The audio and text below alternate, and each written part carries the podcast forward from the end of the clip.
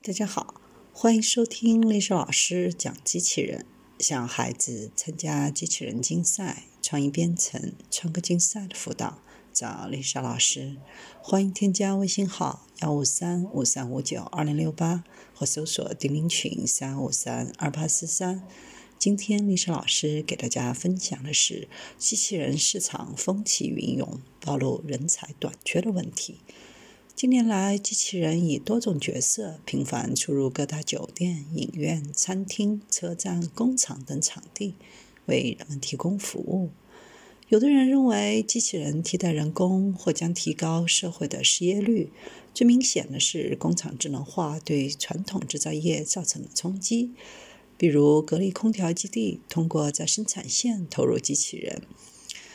仅数台机器人组成的六合一工作站，不仅可以确保生产的一致性和提高精度，还能节约二十个人左右的人力。看上去，机器人作业似乎已经威胁到了部分从业者的工作稳定性。但是，纵观整个机器人行业，机器人产业发展所需的人才供给已经出现短缺。且缺口正在不断的扩大。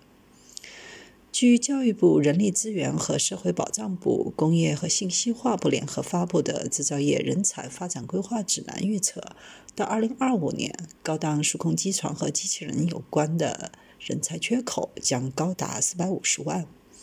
国际机器人联合会研究表明，每增加一台机器人，将创造3到6个岗位。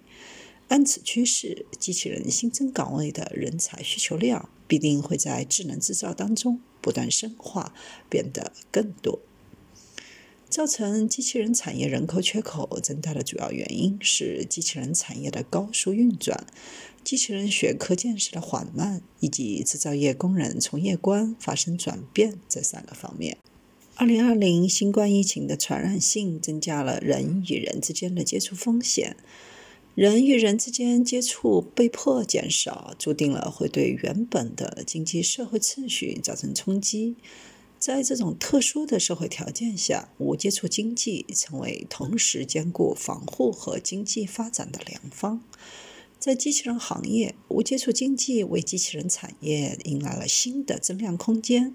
主要表现为服务机器人领域催生出许多新的功能性需求，比如巡检机器人自动检测行人是否佩戴口罩、自动检测体温、扫地机器人增加消毒功能等。新的需求推动服务机器人行业飞速发展。根据 IFR 统计数据显示，2019年中国服务机器人市场规模约22亿美元，约占全球25%的市场份额。中国电子学会预测，未来这一比例有望达到30%。虽然我国机器人产业已经取得长足进步，但与发展国家相比，还存在较大的差距。二零一五年，我国将机器人发展写入“中国制造二零二五”的战略规划当中，并将其作为十大重点发展的领域之一。接下来，在“十三五”期间，即二零一六到二零二零年，我国机器人产业聚焦两个突破、三个提升。即实现机器人关键零部件和高端产品的重大突破，实现机器人质量可靠性、市场占有率和龙头企业竞争力的大幅提升。在2020年，政府出台新基建政策，大力推进 5G 技术、人工智能、大数据等信息技术的革新，意味着工业4.0将迎来新一轮的技术变革。人工智能行业，尤其是机器人领域的市场红利将更上一层楼。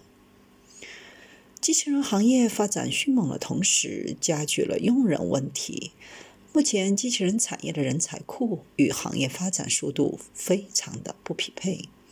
大中专院校机器人相关专业近几年才陆续开设，人才培养速度暂时无法满足企业的需求。比如华南理工广州学院的机器人工程学院于二零一九年才正式成立。尽管该院校的机器人工程专业早在二零一七年就开始授课，但也不过开设了三年的时间。这意味着该学院第一批真正意义上的机器人专业学子还未毕业或刚刚毕业。目前也仅有暨大、华南农大、广工、广。大四所高校新增人工智能专业，广工、深大、中凯三所高校新增机器人工程专业。大数据方面的专业也深得院校青睐。广工、南方科大、广财新增大数据管理与应用专业；广海大、中凯新增数据科学与大数据技术。尽管报考 AI 机器人专业的学生人数不在少数，但短时间内要实现机器人行业人才对口相对困难。每一个新兴学科的建设都需要经过几年的时间进行磨合，才能培养出比较适合企业需要的人才。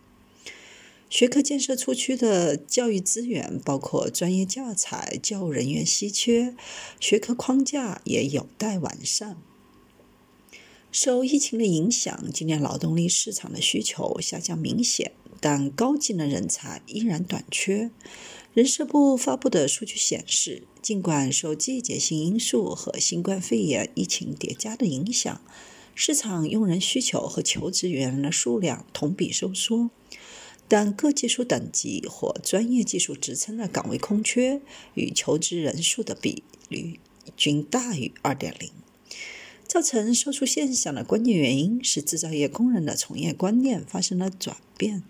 从而从根本上影响了制造业人才库的积累。对大多数工人，尤其是文化水平较低的工人来说，与其花大时间去完善和提升技术，不如转身其他门槛较低、回报率更大的行业。技术迭代下，国内制造业的工人转行导向互联网行业，外卖成了主要的选择之一。工人转行的外卖员成了行业的主流。数据显示，在饿了么三百万骑手当中，有百分之十五的外卖骑手是工人转型。美团外卖在疫情期间新增了一百万外卖骑手当中，有百分之二十七点二来自制造业企业。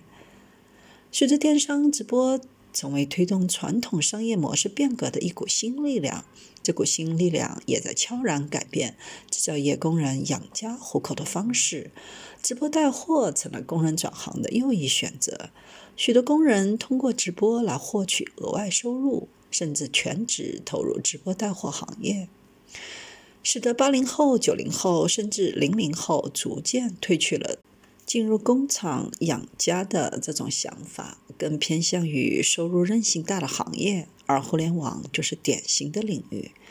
一个领域的发展壮大，依赖技术的进步、人才的培养、良好的市场秩序以及国家政策的扶植，这是一个系统工程，而这些最终都要落脚到人这个核心要素。机器人行业更是如此。要想推动中国机器人产业健康快速的发展，实现中国制造，需要政府、院校、企业和个人的共同努力。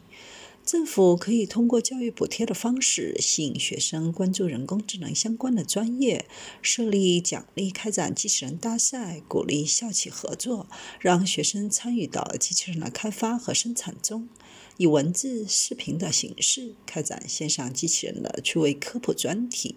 以学分鼓励学生在线打卡，设立专门的机器人研究单位培养和吸纳产业人才。院校建立校企联合培养人才的机制，运用职业培训、职业资格制度，通过实际的项目锻炼来培养人才，加强高层次的人才引进，吸引海外留学人员回国创新创业。企业通过与院校及优质企业合作，分阶段、分批次对相关岗位的职员以文字、视频和实操这些方式来开展员工的培训，设置奖惩制度，强化职员的理论知识积累，提升动手能力和业务开展能力。在技术性失业浪潮后，未来的就业门槛将提高，知识型、技能型劳动力将成为主流。因此，需要更多的关注市场的行情，做好技术的基础知识的积累，抓准时机，提升自己的专业水平，才能够降低岗位的替代性。